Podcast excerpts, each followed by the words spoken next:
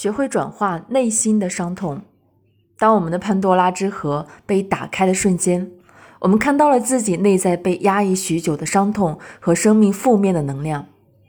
这些伤痛与能量在头脑所产生的好坏之分中被判了死刑。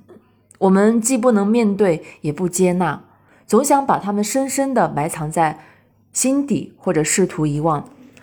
但是我们越是这样闪躲，他们就越是想篡夺我们生命的王位。幸福的皇冠就这样被伤痛和负面能量所折损。这样的困境就发生在秋身上。秋的美丽和能干让很多人为之赞叹。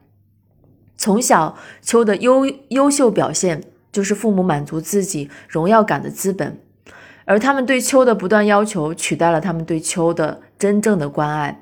没有爱，只有为满足要求不断的努力。秋的人生外强中干。成年以后，为人母亲，她越来越发现自己内在的脆弱。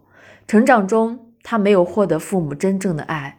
当他想起父母对待他的方式，他就感觉特别的脆弱、无助，没有获得支持，自己是如此的孤立无援，内在产生了对父母极大的怨恨。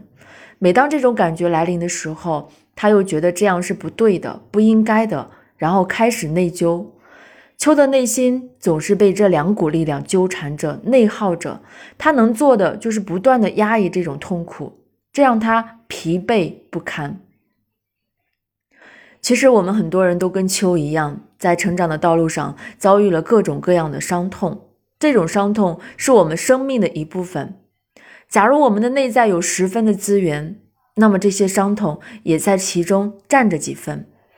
如果我们埋葬或者忘记他们，那么这将是我们内在的缺失。